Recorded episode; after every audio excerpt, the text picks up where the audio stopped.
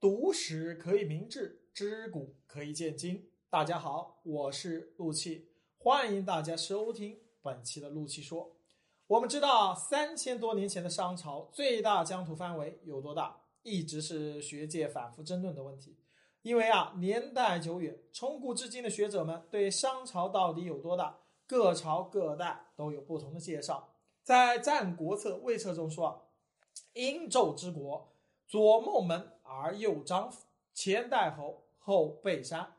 那么《史记》中说呢，西殷纣之国，左孟门，右太行，常山在西北，大河经其南。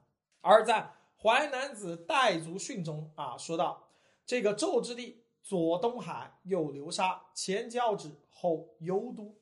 而当代最新出版的这个历史教材中说到，商朝的政治势力与文化影响，东到大海，西及陇山。南跨江汉，北至燕山。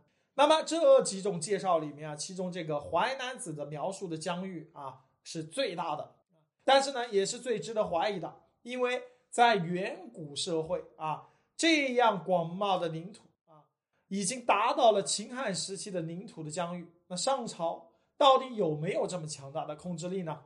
那么商朝诸王之中啊，论开疆拓土的能力，非武丁莫属。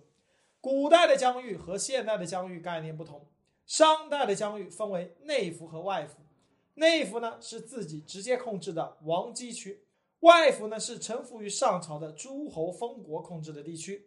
其实呢，内服的王畿区啊，不见得有多大。夏商周啊，还没有实行这个郡县制，天子呢是天下共主，诸侯国臣服于天子，向天子称臣朝贡即可。所以夏商周时期。内服区范围可能不大，但外服区的范围呢，应该很大。在商朝诸王之中啊，如果论开疆拓土的能力，商王武丁当属第一。武丁呢是商王小乙的儿子，名叫子昭，同时呢，他也是商王盘庚的侄子。盘庚去世之后啊，传位于弟弟他的小辛。那么小辛去世后呢，又传给弟弟小乙。小乙去世后呢，传给自己的儿子武丁。武丁少时，父亲小乙为了培养他成才，故意让他到民间体验普通百姓的辛苦。实在武丁继位前呢，是救劳于外啊，曰爱积小人。爱呢，意思就是于是；济呢，就是道啊。小人不是君子，小人是那个小人的意思，而是农人啊，基层百姓的意思。这个。爱及小人呢，意思就是说啊，到了基层和农人一起生活啊，和上世纪六十年代的这个知识青年上山下乡一样。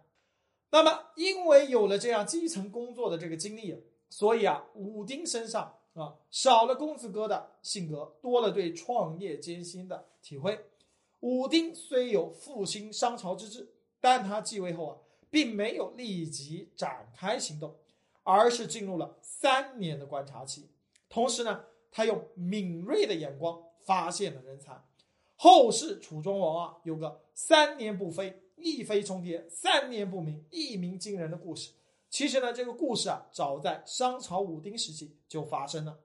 史料记载，武丁是三年不言，正式决定于冢宰，以观国风。武丁为何这样做呢？因为一朝天子一朝臣，他需要组建自己可信任的班子。在这三年中啊，除了以观国风外，武丁主要就是发现人才、重用人才。那么，武丁他发现的最重要的一个人才，名字叫做傅说。傅说和伊尹一样啊，也是个奴隶的身份啊。据说啊，这个傅说啊是言下之祝福也，高宗引而向之。傅说啊啊，他的职业是啥？瓦匠，从事的是板筑的工作。孟子说：“舜发于这个泉母之中啊，复说举于板柱之间。板柱是干什么呢？这是打土墙的方法。先按墙的宽窄要求在两边立板，然后向两板之间填上潮湿的泥土，夯实后去板成墙。现在的这个钢筋水泥浇筑啊，其实也是同样的道理。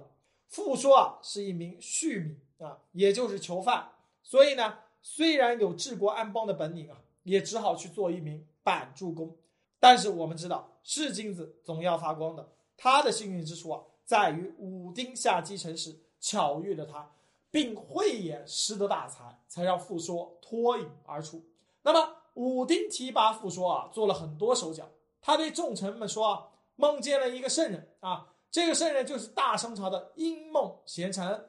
他将梦中的圣人画影图形，去全国各地寻找，最后呢，在傅爷找到了傅说。其实呢，武丁啊早就认识傅说，他这样做的目的呢，是故意给傅说的出现披上一层神话色彩，让在这个众臣面前呢能够立威。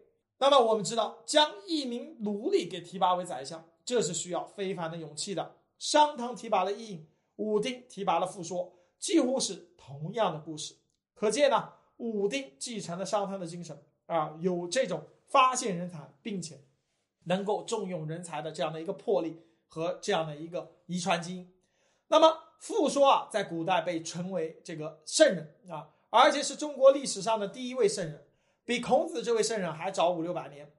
正因为他的这个辅佐啊，才使得武丁得以大展拳脚，成为商朝最杰出的帝王。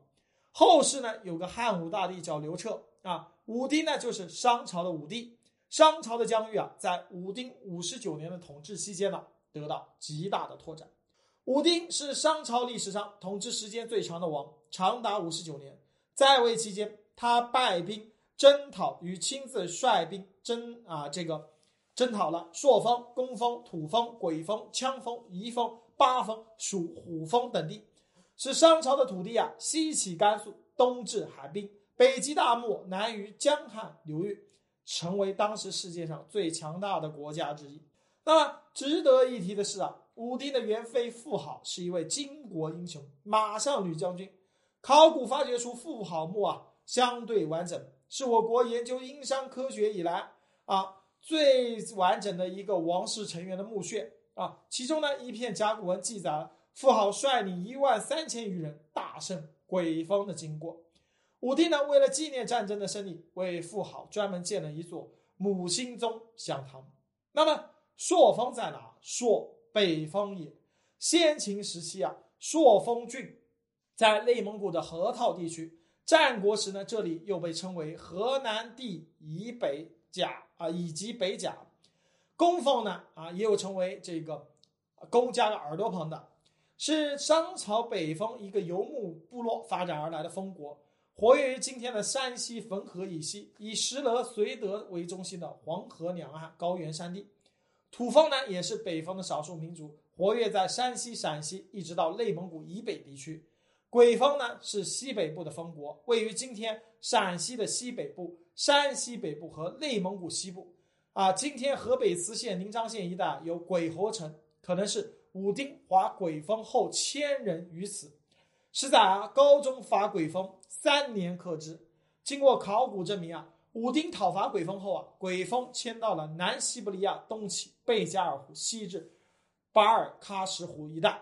那么羌风也是商朝山西、陕西啊东部一带的少数民族。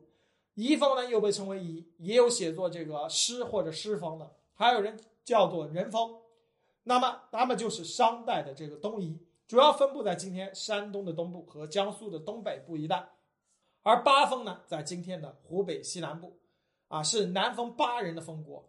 八封啊，八人呢出自八氏、樊氏、项氏、郑氏等五部族，在武丁时期啊，与武丁啊有一场大战，结果呢，八封被武丁与妇好围歼。虎封呢是南方的一个古国，这个部落以虎为图腾。非常的勇猛强悍。商朝时啊，这个部落已拥有高超的青铜器铸造技术，但最后呢，终被武丁击败。从历史记载的朔风、公风、土风、鬼风、羌风、夷风、虎风、纣风、周、毕啊、夏威以及巴楚等地方看呢，武丁在位时啊，可以说是大杀四方，东南西北都有激烈的战争啊。武丁打过仗的地方，西边及北边主要是在今天的。山西、陕西、甘肃、青海、内蒙古一带，南边主要是在今天的湖北一带。当然了，那个时候全国人口并不多，最多的一次，武丁带兵一万人，加上富豪的三千人，共组成一万三千人的队伍出征。这呢，几乎占了当时商朝全国人口的将近十分之一。那么，据甲骨文上面记载，武丁和妇好对外的战役啊，都以获胜而告终，说明啊，商朝是当时最强大的力量，同时也说明商朝的疆域是一代代帝王打出来的。那么，直到商纣王时啊，商朝还在与四方的彝族交战，最终啊，被周朝所灭。这说明啊，商朝始终是强敌环伺，江山一直都没有那么稳固。商朝呢，也没有实行郡县制。武丁打下来的地方啊，需要臣服即可。臣服的地方对中央王朝有纳贡的义务，同时呢，也要封命啊征伐的任务，而获得的回报就是被封为侯或者伯。据史书啊记载，苍侯虎啊曾奉商王之命讨伐免封，这个侯告呢奉商王之命讨伐夷封。经过四方的这个征讨啊，商朝的疆域西边呢到达了甘肃，东边到达了大海。北边到达内蒙，南边到达了这个江汉流域，在那个时候啊，疆域已经是相当的大了。那么武丁开创了商朝的一个盛世，史称呢武丁中兴。后世对于武丁的文治武功啊评价是相当的高。春秋战国时期的名相晏婴啊评价啊，夫汤太甲武丁足以天下之圣君也，把武丁评为上朝四大明君之一。孟子呢，也把武丁称为贤圣之君，称赞武丁朝诸侯，有天下有运之长也，将天下运转于手掌之上。这是孟子对武丁极高的评价。那么司马迁在《史记》中啊，也给予武丁非常高的评价，称赞武丁是修正行德，天下为欢，因道复兴。好了，今天就讲到这里，感谢大家的收听，咱们下回再聊。